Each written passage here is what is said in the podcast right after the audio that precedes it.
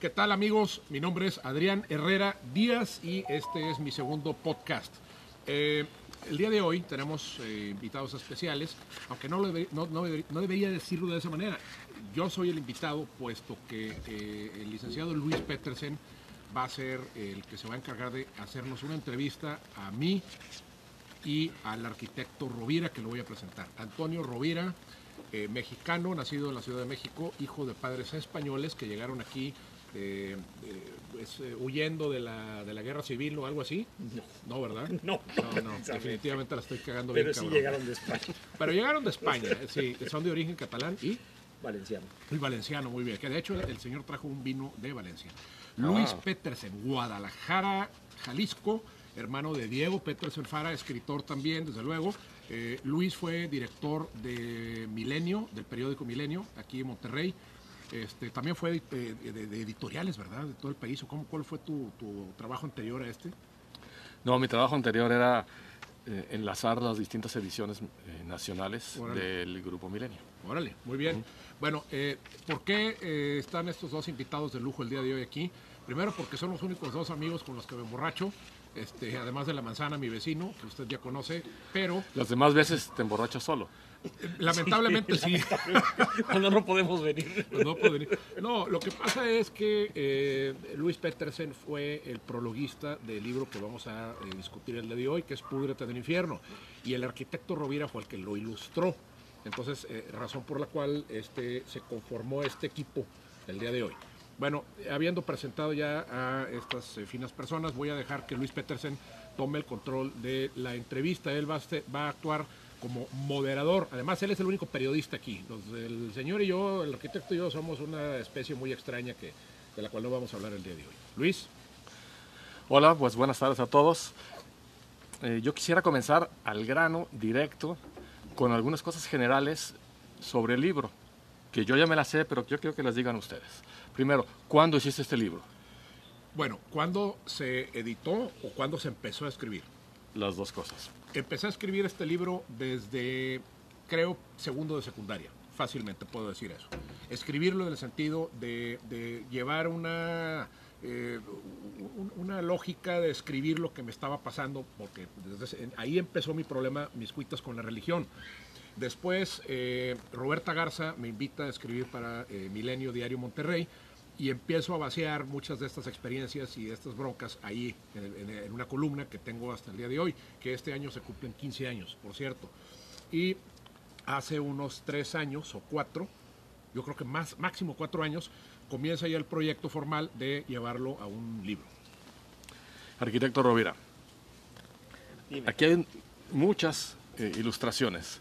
Estas ilustraciones no son simplemente eh, algo que, que hable del libro, sino que tienen una fuerza muy particular. ¿Tú estás de acuerdo con lo que dice el libro? No. Entonces, ¿por, Pero, qué, embargo- ¿por qué tanta fuerza en estas? Pero sin embargo, sí me, sí me posesiono del papel al leer el, el artículo o el, o el capítulo, eso, y entonces lo represento. Con, con intención francamente decimonónica. Como verás, en las ilustraciones son francamente decimonónicas. Son dibujos a pluma, son sombríos, como libro. Este, y en fin, en eso retomo el papel de lo que estoy leyendo. Lo cual no lo creo, voy a, voy a intervenir, no lo creo, porque el arquitecto tampoco es una persona muy religiosa que digamos. Entonces hay algo que no me trago de lo que acaba de decir, pero bueno, Yo creo que sí es muy religioso, pero se estaba haciendo cuando escribió. aunque ¿O tú no no? lo creas, yo estoy seguro que el arquitecto Rovira en un momento de su vida, en un momento de juventud, trató de ser seminarista. Él quiso, él deseó ser sacerdote, no me cabe la menor duda. Pero le ganó la cacería. Claro.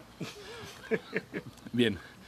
Eh, señor Herrera, bueno, discúlpeme que le hable de usted a él, pero así le digo yo, pero en realidad nunca le hablo de usted. Dime, eh, señor Herrera, eh, este libro está editado primero por ti hace cuatro años Sí. Y luego lo volviste a editar para subirlo aquí. ¿Dónde lo encuentro? El, eh, voy a subir junto con este, eh, eh, el, el anuncio de este podcast, voy a subir los links. Tenemos tres plataformas, está en iTunes, está en Google Books y desde luego está en Kindle Amazon. ¿sí? Bien.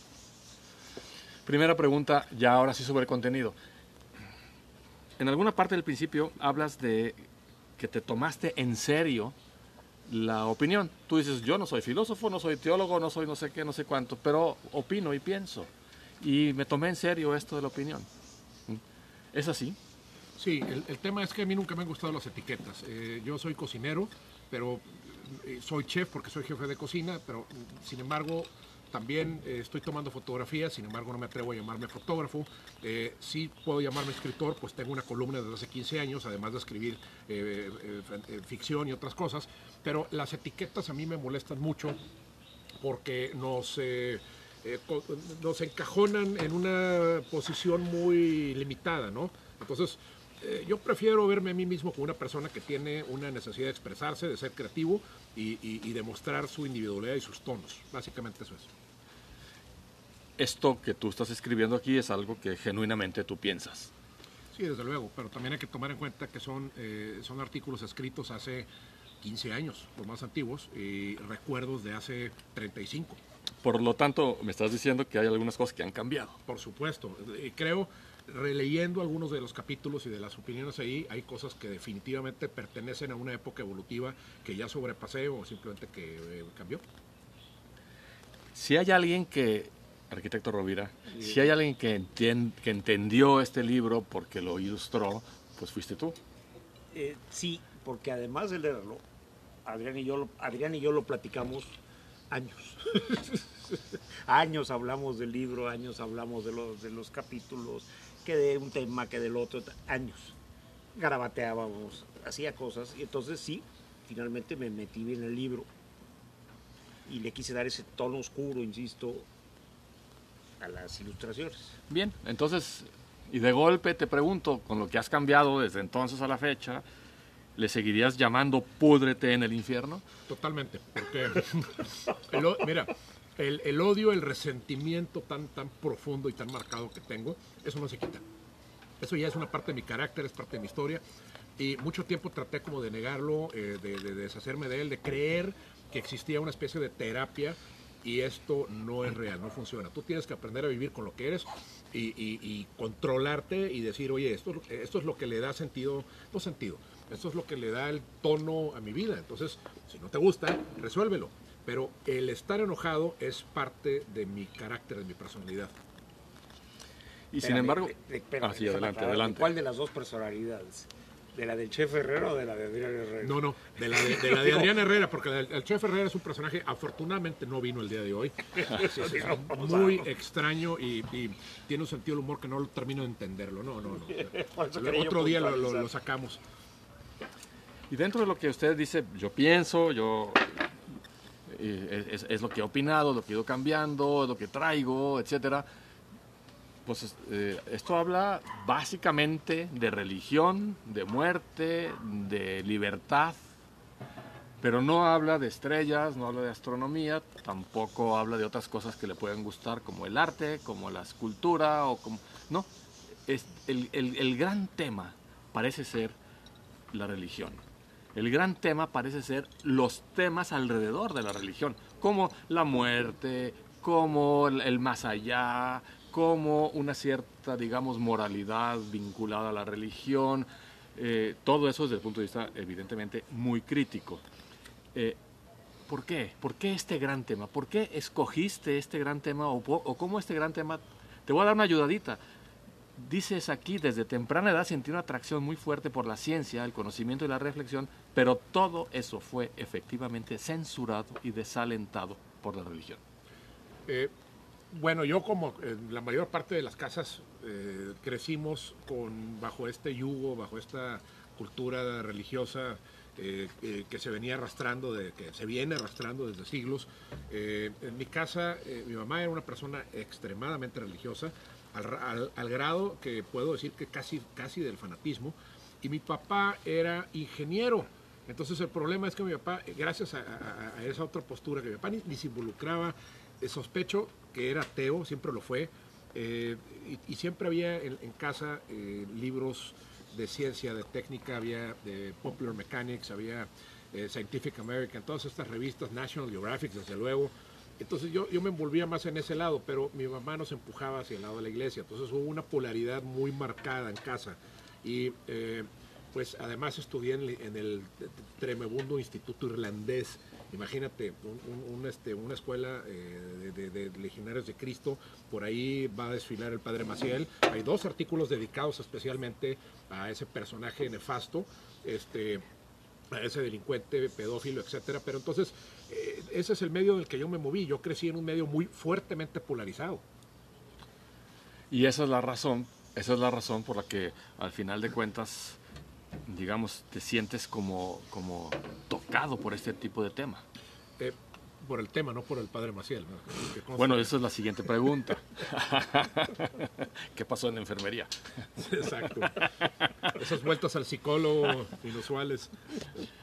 Déjenme decirles que este libro, por lo menos en su, en su edición papel, tiene un regalo a medias de las páginas que se abre, es un pequeño cartón, una tarjeta, se desdobla y es pues una ouija.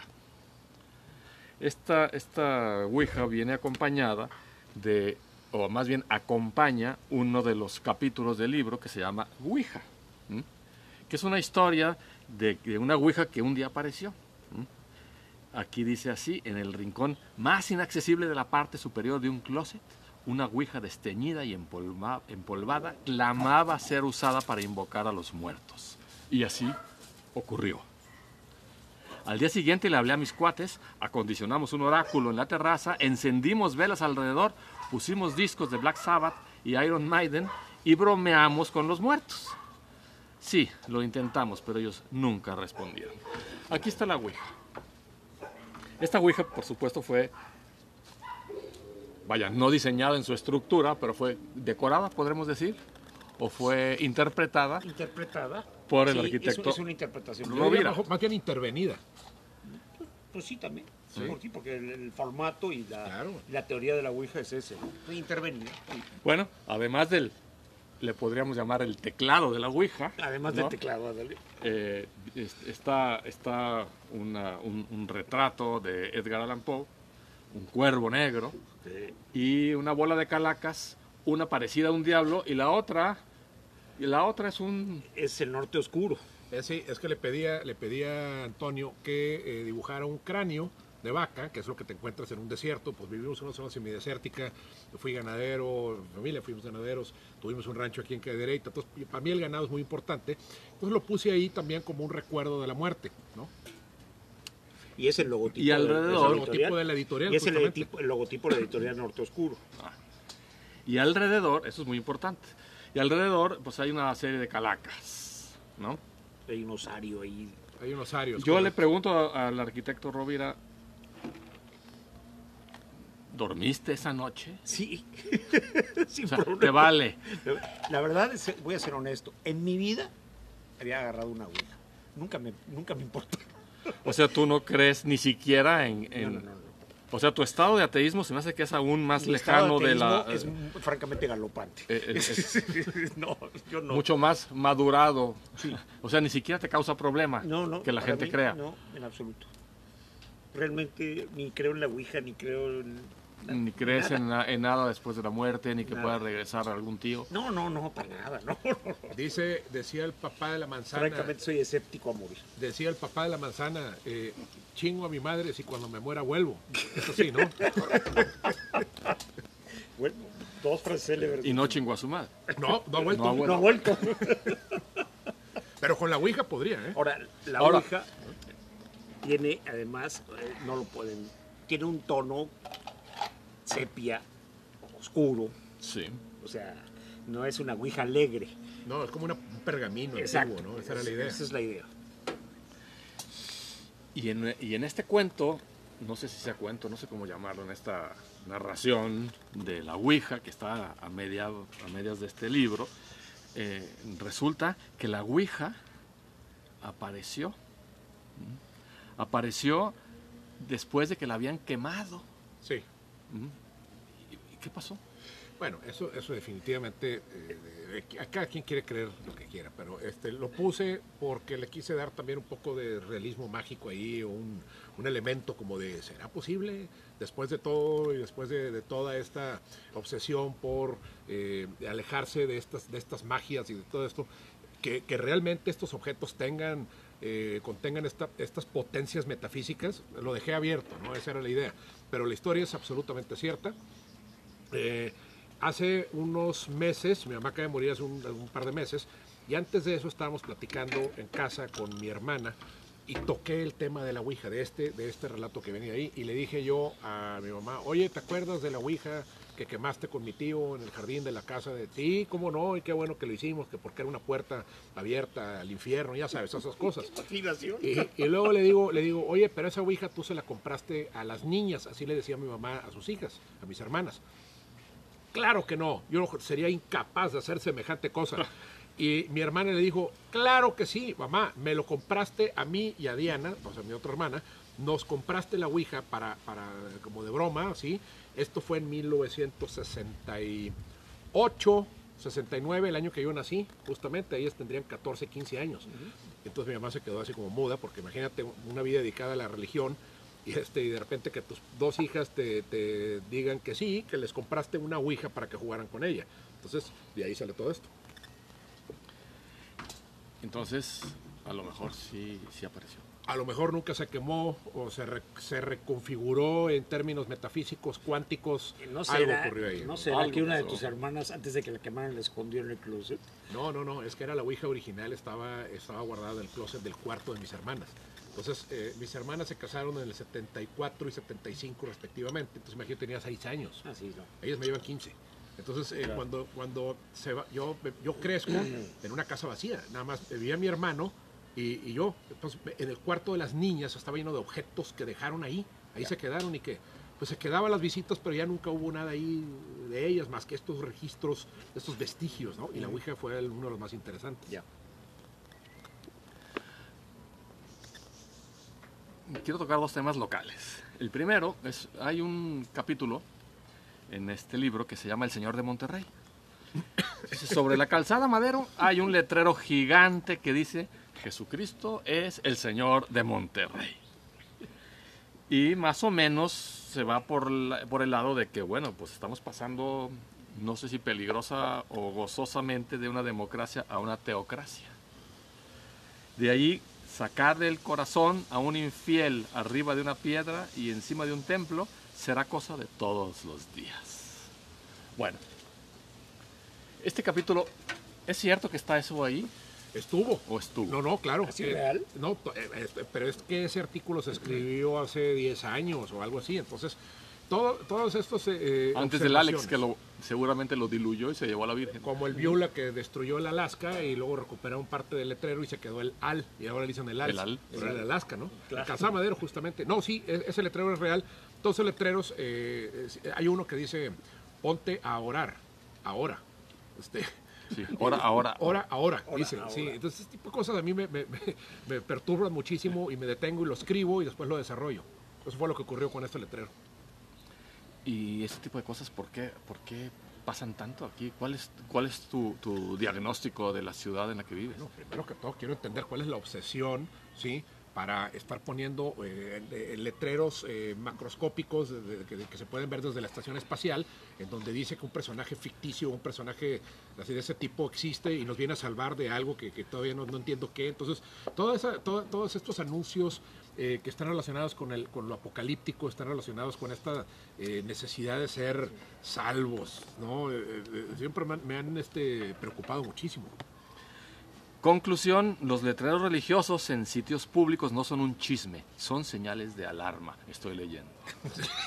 No, sí, realmente yo así lo, así lo veo, porque yo, yo soy una persona que está alejado de la religión, alejado y, y- y profundamente conectado con ella al mismo tiempo, pero me refiero a que, eh, ¿por qué no poner eh, un edicto filosófico de Confucio? ¿Por qué no poner alguna cita eh, de Darwin sobre la evolución? ¿Por qué no poner algo, algo real? ¿no? Pues estar poniendo ahí que Jesucristo viene a salvarnos, pues eso, eso es preocupante, francamente, ¿no? Segundo punto local. Hay otro capítulo que empieza así. Marcial Maciel es uno de mis personajes favoritos. Sí, claro, es un personaje. Hay una teoría que teníamos nosotros en, en la prepa que decía que, no- que- que no, que no era real, que Maciel no existía y que había sido creado por los mismos legionarios, pues como, como- como eso, para crear un patriarca eh, de la nada y, y- y basarse en él para vender su religión y, y recaudar dinero. Claro que después nos dimos cuenta que era más real de lo que hubiéramos querido, ¿no? Desgraciadamente, Sí. sí. era más real que la Arquitecto Rovira, los, los, eh, las ilustraciones que están aquí en medio de las páginas fueron solicitadas directamente cada una por el autor o tú escogiste cuáles querías Yo hacer. interpreté lo que había que hacer. Tú interpretaste lo que Yo había que interpreté hacer. lo que había que hacer. Es decir, Hombre, hablamos mucho al respecto, ¿no? Pero, por ejemplo, pero sí, yo interpreté lo, a Caronte, por ejemplo, pues es mi interpretación de Caronte. ¿y, y- y- y- cuál fue tu criterio para interpretar? Es decir, esto va a ser más interesante o esto estoy más de acuerdo o esto me gusta o cuál fue tu criterio de, de- de interpretación? con Es difícil decirlo, no lo sé, pero sí. ¿Cuál fue, qué era lo que más me, me latía para ese momento, para ese escrito? Hay un tono de burla ahí también, porque yo veo el, el- el- el- la- el dibujo de Maciel que hizo Rovira. Precisamente. Es, es grotesco, es Bueno, francamente con toda la mala grotesco. intención. Y después le puso unos, hay unos fajos de billetes del lado derecho y del lado izquierdo hay dos monaguillos y f- hay dos bueno, es con niños. toda la intención. Entonces, bueno, Sí. Bueno, este, nada, precisamente. nada ejemplifica mejor el- o sea, el- es la con, toda agenda. la, es con toda la mala, o sea, Sí, claro. interpretación. Precisamente por eso le preguntaba yo, porque, porque eh, por el criterio de interpretación, porque este- justamente el hombre este que debe estar quemándose en los infiernos, si es que existen los infiernos. No, creo que, lo, lo- creo que los está administrando, ¿eh? O sea, deja tú quemándose. A ver. Este, vamos a tratar de describir esto, porque la gente que nos está oyendo nomás nos está Sí, oyendo. que- ima- eh, eh, imagínenlo. Eh, eh, sí, tiene cara de que está enfurecido y al mismo tiempo está diciendo una gran mentira. ¿eh? O, o qué piensan? A ver. exageré los rasgos. No, sí, es, caricaturis- es medio caricaturesco, ¿verdad? Sí, adrede exageré y puse las, los colguijes de- del dinero y de todo adrede. Sí, claro, parece, parece que es un narco, esos que les, po- les, les ponían dólares el- sobre Un el arco cadáver. con ¿no? alzacuellos. Sí. Sí. Y estos monaguillos, Pues las víctimas del susodicho. Pero son monaguillos que te fijas, son, están vestidos como de los años 40, 50, Sí. ¿no? O sea, pero si, no- si lo vemos con detalle, son, les platico, son dos monaguillos vestidos de monaguillo. No, no puede haber otra manera de, de- describirlo. Es, el no son vestido de monaguillos de monaguillo 18 es años. clas- son niños, Son está niños. bien claro. Todavía tienen acá atrás como Daniel Travieso su pelillo parado. Y, pero sin embargo, uno le está diciendo al otro. Está diciendo así como si estuviera diciendo, vas para allá con el dedito. Te toca. Eh, te toca, Más bien era- manito. más, más bien era ¿Eh? aguas con aquel güey. Ah, porque Sí, el otro sí, sí. está diciendo, no, yo no voy, Y este, yo no entonces uno de quiero. los, Exacto, uno de los otro niños está señalando y ¿Eh? diciendo aguas con aquel güey. Ah, yo Ese no que está diciendo te toca. Ah, esa, esa interpretación es nueva para mí, qué bueno que la dices. Sí, porque yo, yo, sí. yo Aguas también, con este güey. Sí, ah, sí, porque yo también veo a decir, oye, chato, te toca, No, ¿no? Es correcto. Vas para allá. bueno, era aguas. Es abusado, a mí, ya me, a mí me, Y el ya me otro dieron está, un llegue. el, Abusado. el- el otro Sí. está realmente enojado, pero Exacto. seguramente va a tener que ir por obediencia. No, pero tiene una cara de perturbado, de monstruo, porque Es que era un monstruo. Era un monstruo, es que literalmente era un monstruo. El niño no, el, el- No, el no, padre. el padre, el el- padre el- Maciel. el ti- susodicho. Y el título del, del artículo se llama Papá Maciel. Papá Maciel. Y termina con una cita de un poema de Góngora. No sé si viene ahí, Luis. Eh, debe de Eh, venir. eh, empieza con una cita. A ver, déjame ver. El de. Ah, vamos a leerlo, ¿no? ¿Qué te parece? Si una y otra es su comadre, de cuantas vecinas vemos, de hoy más su nombre mudemos de cura en el de compadre. Y si le llamare padre algún rapaz tiernamente, la voz de aquel inocente misterio encierra y verdad. Don Luis de Góngora y Argote, señoras y señores, lo dijo. No lo dije yo, no lo dijo Luis. Nada más para que se, que se sepa. Y de para terminar viene. con este tema, este, ¿cuánto? aquí hay dos pacas de dinero, Sí. de billetes. Este, queda bien claro que, que este signo es de dólares, no, no es de pesos, y son billetes de a mil. ¿Cuánto le echas? Una lana, mucho dinero. Aunque es meramente simbólico, ¿no? O sea, es que iba, que el hombre, pues por la rapiña. Yo del- por todo. Yo por todo el cofre. por eso, la rapiña del dinero y la rapiña de las vidas y la rapiña de Era los un, manipulador, era un espíritus. manipulador profesional, era un genio, un genio de, de verdad, ¿no? No, Una cosa increíble. Pero ahora vamos a pasar al lado un poco, un poco más eh, existencialista de, de- de este libro. hay un capítulo que se llama Sentido. Y por allí yo tengo seleccionada una frase que dice, por lo pronto mañana comienzo a escribir un libro que se titulará Cómo lograr que su vida deje de tener sentido. Eh, bueno, primera pregunta, ¿sí lo escribió o no? ¿O lo empezó? Porque aquí no prometió más que iba a empezar. Ya, ya se me había olvidado, lo voy a escribir.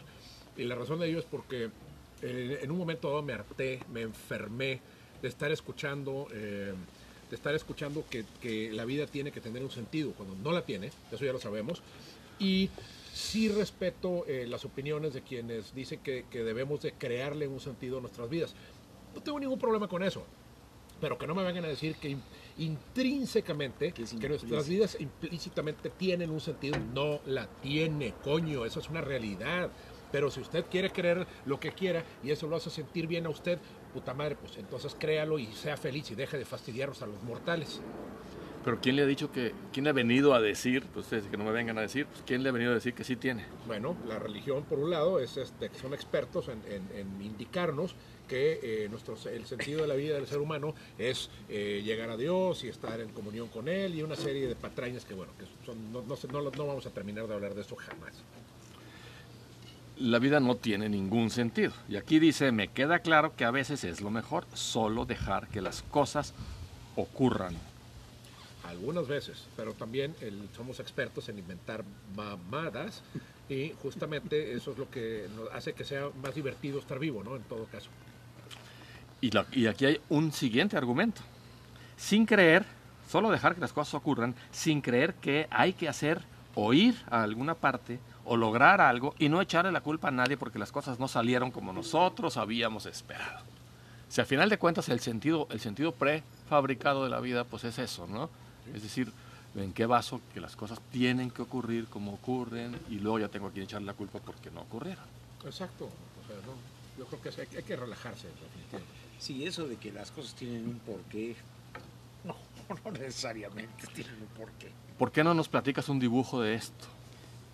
Este, déjame- Eso de que las cosas no tienen o sea, no tienen un por qué tener un porqué. ¿Cómo lo dibujas eso? Eh, eh, no es fácil, ¿No? es tan aleatorio. Es mucho tan- más fácil de dibujar a que las cosas sí tengan un Por sentido. supuesto. De que las cosas tengan un sentido es facilísimo. Lo dibujas y ya. Que las cosas no necesariamente, ni la vida, ni las cosas tengan un sentido, es mucho más complicado de representar. Es demasiado etéreo, demasiado aleatorio. O sea, no es fácil de representar el que no tenga sentido las cosas, ni las vidas, ni... Sí, claro, claro. ¿Eh? No me acuerdo, ¿qué, qué, qué- qué ilustración puse en ese, en ese capítulo? A ver, sí. No sé, lo tengo que buscar aquí ¿Te porque... acuerdas? No sé, en No ese no tengo. creo que le No haya creo que puesto. hay, ¿eh? No, ese, ese capítulo creo que no tiene, ¿eh? No me acuerdo. No. Pero Según sí, sí, yo, es cierto la observación. está después del señor de Monterrey. pues a ver cómo, cómo chingados dibujas algo así, ¿no? Sería algo muy abstracto. No sé, no, yo, yo, yo no, no, no, No, creo que no lo escogiste, por eso yo te lo, te lo pregunto. Pues, No, la- sabes que nos fuimos con los, los artículos o los Sí, temas a- más a mí- evidentes. No, ese es el del Ah, demonio. este es el. El del este demonio. es, este, bueno, este es un- A ver, es que si me lo enseñas a mí, nos- todas las personas que nos están oyendo van a decir que le está enseñando. Así que primero descríbelo. es una mezcla de, de un demonio persa Sí. con un apache, con los de- con demonios apaches, con cuernos de bighorn, de borrego cimarrón, bueno, de borrego como cimarrón. Sí. Este, Y que le brota de la cabeza, le brotan cráneos. de- claro, a todos los que se ha comido. Bueno, no sé si los demonios comen gente, pero supuse que sí, entonces se había comido a varios. No, Si no se los- brujas de, comen gente. de alguna manera, de alguna manera se los engullen.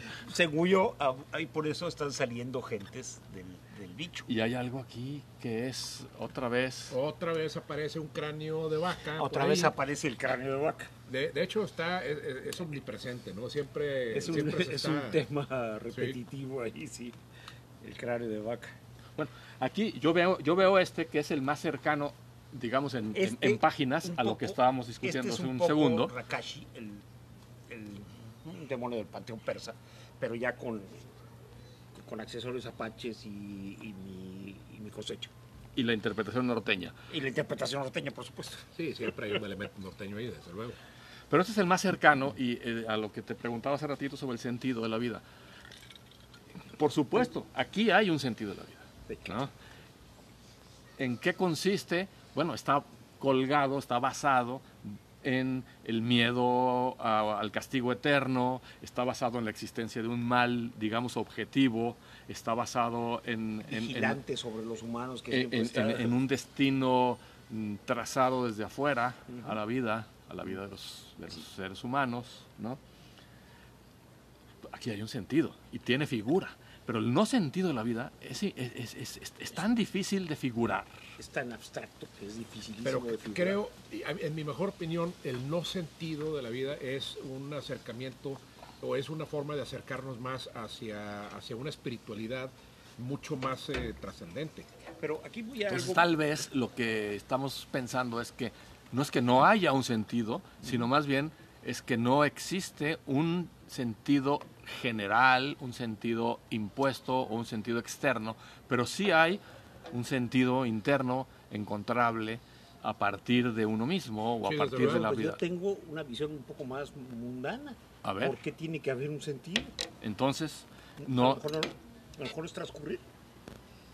¿qué es lo que dice, qué es lo que dice aquí este libro? Eh, a lo ¿Mm? mejor es transcurrir y ya no tiene por qué tener un sentido. Eh, ¿Qué es lo que dice? ¿Mm? Me queda claro que a veces es lo mejor, solo dejar que las cosas ocurran. Tú dices transcurran, es la misma palabra, ¿eh? básicamente. Ujú.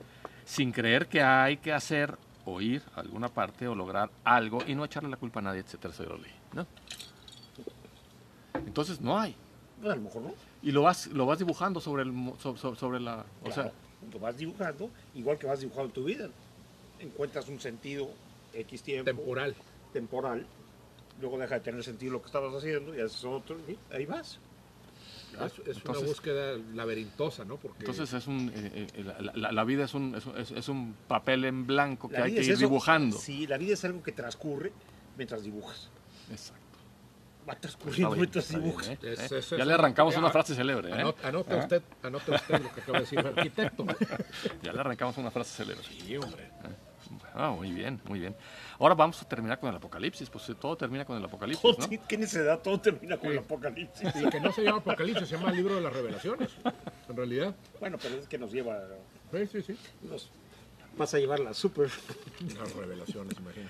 A mí, a mí me encantó una frase, pero bueno, la voy a decir después de que platiquemos. Es que hay un capítulo, efectivamente, que se llama El Apocalipsis. Ese creo que tampoco lo tienes ilustrado. No me acuerdo. Pero es un capítulo interesante porque eh, dice, voy a leer una frasecita que yo saqué. Las catástrofes naturales como tsunamis, terremotos, incendios, sequías e inundaciones, el calentamiento global, plagas, brotes virales y bacterianos incontrolados y los desastres perpetrados por la humanidad, como las guerras y el colapso ecológico, procuran el material requerido para completar el cuadro de devastación masiva que nutre efectivamente al modelo apocalíptico de cualquier época. Es que estamos en ese momento ahora. Ahora estamos viviendo un Estamos apocalipsis. una- ¿eh? O por lo menos Por estamos menos metidos en, una, en un, ensayo- relato. En un ensayo de apocalipsis. Claro, en un, en un relato apocalíptico o en un, mo- como dice aquí, un modelo apocalíptico, como cualquier época. Nosotros estamos nutriendo nuestro propio apocalipsis con el COVID y muchas otras cosas que ya venían, ¿no? Pero se está nutriendo también de nuestras expectativas de lo que es un apocalipsis. Es decir, el momento que se presenta, lo reconocemos y lo alimentamos. Ese es el gran problema aquí. En vez de decir, bueno, pues esto no es ningún apocalipsis, esto es parte de nuestra evolución, hemos crecido con estos bichos, eh, siempre se han presentado, siempre han diezmado a la población, eh, entonces eh, no hay semejante contexto apocalíptico. Lo queremos ver así. Aunque finalmente sí puede desembocar. Ah, no, pero oye, y, y no hemos tratado, no hemos tratado el tema de los asteroides asesinos, que por cierto, que por cierto va a ser mi Estuvimos- artículo de este Que viernes de, por de cierto, el otro día ¿eh? estuvimos, tuvimos uno Bueno, cerca. Sí. ¿A cuántos millones de Eh, kilómetros? Oye, estuvo tan cerca que hasta yo lo sentí a 5 millones de kilómetros. Déjenme decirles que eso que platicaron el otro día, eso se platicó aquí en esta mesa el otro día, sin micrófonos, les tengo que decir, este, lo, lo escribí en un artículo ¿Sí? Que terminaba así, con los millones de kilómetros. Una cosa ridícula, de verdad. Sí, esa- Estuvo a punto de Porque lo dijeron madre. ellos. Esa Ah, llamada de emergencia. ¿Sabe lo que son 5 millones de kilómetros? No, no, no, no, es una cosa incalculablemente larga. Pero bueno, Calculablemente. largo. Pues este sí, sí creo, sí creo que estamos nosotros eh, elaborando, como toda época elabora su propio apocalipsis. Claro. Tal vez hay algunos relatos que están más cerca, ¿no? Porque al final de cuentas el apocalipsis de el, el- el fin del mundo que buscaba, que buscaba no, que preveía la- los primer- que preveían los primeros cristianos, entre ellos San Pablo, era algo que iba, que iba a llegar pronto, pero era algo externo, ¿no? Completamente externo. Era, se parecía más a los asteroides que al COVID, Sí. ¿no? Sí. Eh, eh, es, es- es algo que, que no tiene que ver con la humanidad. Y yo creo que por primera vez la modernidad ha hecho un apocalipsis autoapocalíptico. No, Sí. creo, creo que el- hay- ha habido dos intentos de, de autoapocalipsis muy claros. El primero fue la Primera Guerra Mundial, que Bueno. no se llamaba Primera, se llamó la Gran Guerra. La guerra que iba a terminar con todas las Bueno, guerras, se dijo. La segunda fue la crisis de los misiles, 66-3. Ah, bueno, las, No, no, la- la- las la crisis atómicas, segunda, las, las bombas fue la- atómicas. no, no, misiles. La segunda fue una guerra pinche. La segunda fue el, el- el conflicto armado más grande de la historia. Sí, pero fue una réplica de la primera. No, la primera fue la Gran Guerra. Por eso se llama la Gran Guerra. Sí, pero uno de sus Y- finales fue Hiroshima y Nagasaki. Claro, Sí, que ese fue eso- un no, no, eso no, pero fue ese- un- sí, eso fue un parteaguas para el mundo, Un eh. parteaguas muy cabrón, pero fíjate que la Primera Guerra tuvo algo que, eh, a mi gusto, que está, que es, ¿qué pedo con ese pájaro? Es un pájaro ominoso que Está viene a, participando que sí, que viene a dar su opinión. Pues está hablando del apocalipsis. No, el hecho, a lo mejor eh, es el primero que lo Fue sintió. la primera guerra, fue la primera guerra en la que se usó el gas mostaza, el, eh, un, un- un, Y la- y la eh, última. Sí, claro, un ingrediente eh, digo químico, entonces una cosa ominosa. Y ahora, A ver, déjenme decirles que cuando yo hablo de autoapocalipsis eh, en la, en la modernidad, estoy hablando del siglo XX, Ah, eh, inclusive sí, sí, desde sí. poquito antes. eh, Las guerras fueron cada vez más crueles y cada vez más amplias, ¿no? Eh, y- y- cada vez más, cada vez más destructivas. Más destructivas. Eh, en- en la- en las, siempre hubo guerras muy sangrientas y, guerras muy grandes, ¿no? Pues, si, si- si ves, si ves cómo, cómo Alejandro Magno O este, la- se- o la guerra de los 30 a- a- años. armó su imperio, ¿no? Pues, y hubo muchos muertos y hubo y, y fue muy amplia en términos en términos de, la, de la superficie del globo. Sin embargo, la, la, la destrucción no nada más de, la, de, de la, mm, de, lo- de los seres humanos y, y la- el descenso de la población, sino del planeta como tal, es algo nuevo. es nuevo. exacto. Eso es nuevo a partir, evidentemente, como tú dices, Del siglo XX. eh, sí. de- de- del siglo XX, con, con las guerras, con, con las con, el, con el uso de la energía atómica. Con también el descubrimiento de los impactos de asteroides que causaron cambios eh, importantes y radicales en la evolución de la vida del planeta, como Shishkulu, por ejemplo. Pero eso como que no los impactó tanto a la gente, aunque es No, digo, no, gracias, es- es peor gracias, todavía. gracias a ese Es meteorito peor. estamos aquí. Pero un meteorito, que un meteorito sea capaz de modificar el, el rumbo evolutivo de la vida en la Tierra, puta, eso es, eso es una cosa cañón. tremebunda, ¿no? Está. Desde luego. Fíjate que ahorita se me está ocurriendo ese dicho que dice cada quien es arquitecto de su propio destino. Sí. Aquí yo podría mejor poner cada quien es arquitecto de su propia demolición.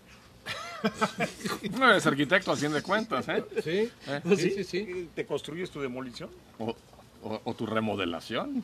o tu remodelación? Bueno, siempre después de una destrucción viene eh, consecuentemente una remodelación, ¿no?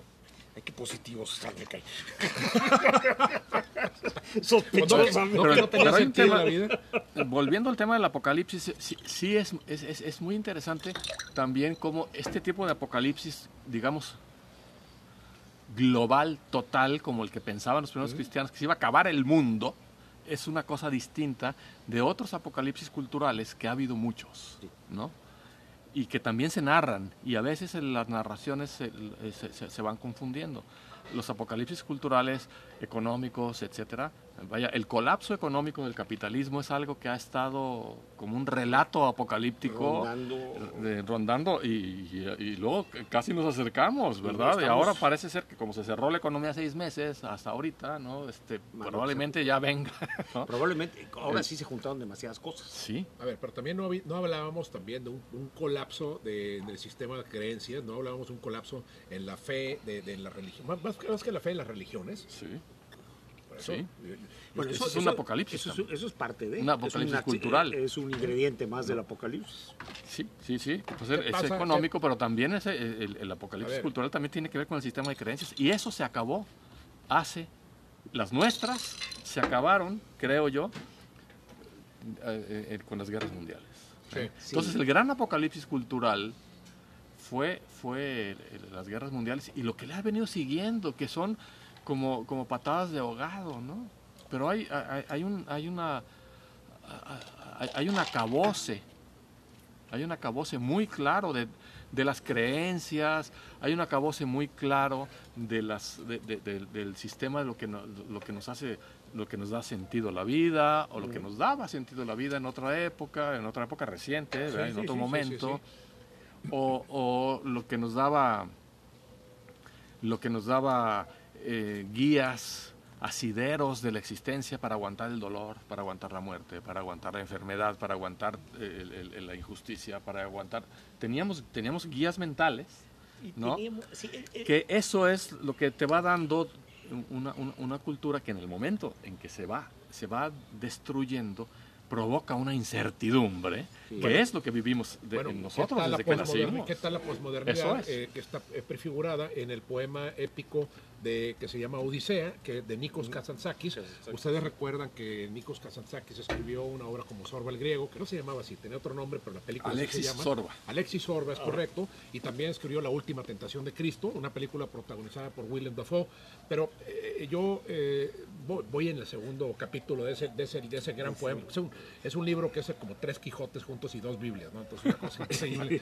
Pero eh, lo interesante es que les platico a los amigos que nos están escuchando en qué consiste esta gran obra, que eh, espero la lean. Llega eh, Odiseo a Ítaca en el, just- en el momento en el que se termina esta aparente, en el que aparentemente se termina su odisea, vaya, y eh, entra al templo y se encuentra con estos amantes de Penélope, y entonces agarra una espada y los, los sacrifica y los masacra de una manera tremenda. Y en vez de que la mujer diga, wow, vino mi marido y ya quitó a estos idiotas, le dice, bueno, ¿qué te pasa? ¿no? Y, él empieza a describir el hedor de la sangre y el, el- escenario de, de masacre, ¿no? De- de- de haber tasajeado seres humanos. Y dice, bueno, ¿qué te pasa? O sea, yo creo que le ha de haber dicho, eh, oye, no, no les pudiste haber dicho de manera eh, cordial que se retiraran, Que abandonaran el Que local. abandonaran el local, ya llegó papi, entonces, pero no, este los mata. Y luego su hijo está alienado de él porque no lo conoce, tiene un hijo que tiene 20 años y nunca ha visto a su padre, este, y luego el pueblo empieza a reclamarle al héroe, que ya no es un héroe en realidad, pues es una persona que viene con, con resultados eh, inadecuados, dice, ¿dónde está mi papá? ¿Dónde está mi hermano? ¿Dónde está mi tío que tú te llevaste en esta exploración, en esta expedición? Y, están muertos, entonces, ¿a qué vienes? ¿A qué regresas?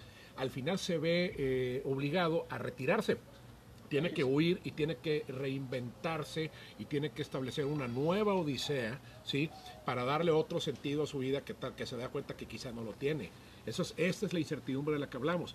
Este, esta obra eh, poética, que es la máxima obra de Nikos Kazantzakis, desde luego, fue escrita en un periodo, creo que de, de 12 a 15 años, entonces hubo un tema ahí también de estilos, de que cuando se publicó ya había pasado esto del posmodernismo y hubo una... Y él había de- cambiado también. Y él había cambiado, pero la obra sigue siendo un pilar de la Bueno. literatura universal, no contemporánea ni mucho menos. Universal y habla justamente de eso que estás eh, mencionando tú, de una incertidumbre, ¿no? Claro, que es la, que es la incertidumbre de la, de la modernidad, Pero- que es el apocalipsis cultural. Pero no nomás eso, es también dejar atrás todos estos elementos de sostén que teníamos, morales, eh, filosóficos, Pero eh, fíjate, ilusorios, a fin de cuentas. la ¿no? Primera Claro. Guerra Mundial, el orden que, te- que, que, que, que todos nos habíamos adecuado a él, no, no nos habíamos dado. ¿Quién sabe quién nos lo dio? Lo, lo asumimos. Lo Alguien, asumimos. alguien con el poder de hacerlo lo hizo y lo asumimos. Pero fíjate, la Primera Guerra Mundial los jóvenes iban con orgullo a pelear. En la Segunda Guerra Mundial los jóvenes se formaban para alistarse para ir a pelear. En Corea ya empezaron a patinar. Y en Vietnam, Y en Vietnam se estropeó. ¿Y cómo lo recibieron los, los Espérame, norteamericanos? y los héroes de guerra, que de la guerra de Vietnam, los, los americanos los rechazaron. Los tiraron para la basura. sí, sí, yo conocí, yo conocí en, en, en algunos de esos lugares mexicanos que se llenan de gringos, este, a, a varios, mm, eh, digamos, no, no necesariamente héroes, No, no, pero eran- pero, pero, pero, pero que gente, que, gente, gente que, que había estado en la guerra y que luego ya estaban retirados y todo lo que sea, de la Segunda Guerra y después de Vietnam, y era completamente Los de la. Segunda Guerra eran héroes. Todavía Los eran de héroes. Vietnam eran- se sentían eran héroes. Los de. Vietnam eran- no Bueno, rechazados. No, no, eran rechazados. eran- Bueno, criminales para una tropilla de gente que no quería la guerra. O sea, Sí. fueron cambiando tal los, los, Bueno. los paradigmas del honor, de la patria, de eso. Se puede, vamos eh, elaborando el apocalipsis en este siglo XX. Y hoy en este siglo XXI principios, Sí, estamos viviéndolo. Estamos viendo. algún- estamos viendo algún apocalipsis, vamos a ver qué. Esperemos que no sea el de los meteoros. Vamos a ver qué hace el medio. El de los meteoritos. De esos, pues, meteoritos y asteroides asesinos voy a hablar.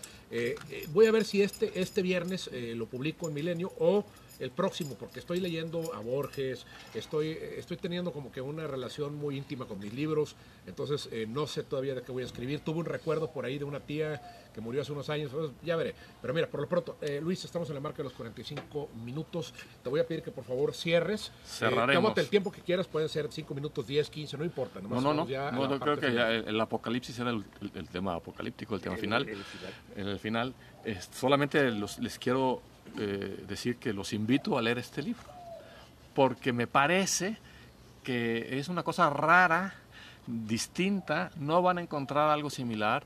En realidad, yo diría, con lo que empezamos, es una invitación a pensar cada quien por sí mismo. Es una invitación a tomar en serio nuestra propia experiencia.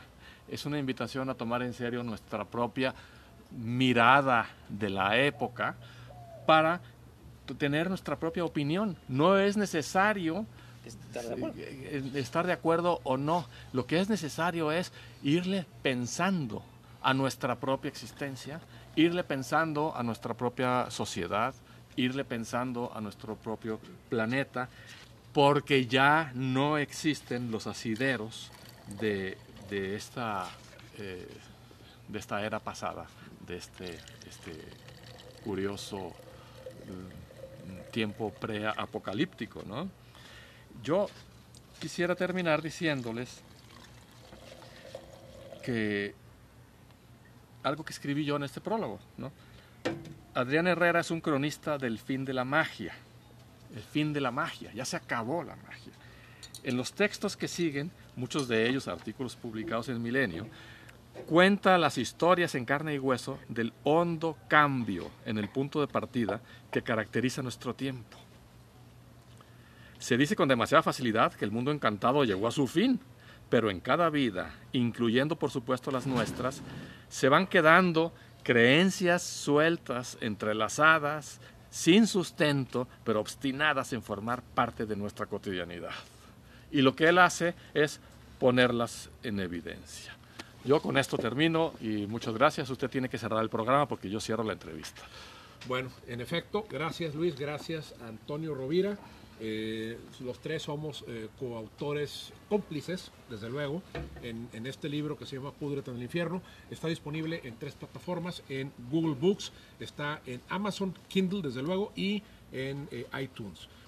Pronto va a haber una reimpresión de esta primera edición, eh, porque eh, ahora no, no lo, no lo pudimos hacer, pues el tema del virus no, no, no lo permite, pero ya estamos en eso. También les quiero recordar, les quiero recordar que eh, viene mi segundo libro eh, que se llama eh, El Neandertal. Ah, no es el tercer libro, sí es cierto, el primero fue el de Norteño, eso es correcto. Sí, sí. Este, viene el libro del Neandertal y otras fábulas. Este libro se va a publicar en redes sociales en cosa de 10, 15 días máximo. Ya está terminándose la edición. Eh, está, va a estar muy interesante. Y de eso también, desde luego, lo vamos a presentar aquí eh, con los mismos personajes de siempre, que somos nosotros. no hay Así más. es. No hay más porque Roberta Garza eh, eh, no la tenemos aquí, está en- en- viviendo en el extranjero, entonces bueno, lamentablemente. Y Rogelio Villarreal está en Guadalajara, entonces bueno, los amigos que, que nos podrían ayudar no están aquí, pero lo podríamos hacer por Zoom. Lo Quiero haremos. darle las gracias a usted eh, que está escuchando esta transmisión y lo invito a que compre el libro, a que lo lea, a que lo discuta, a que lo viva y a que escuche mi tercer podcast que viene no sé cuándo y que no tengo idea de qué va a tratar. Estamos grabando desde Santa Catarina del Estado de Nuevo León, en el noreste de la República Mexicana. Yo soy Adrián Herrera. Por su atención, muchas gracias y por supuesto, púdrase en el infierno.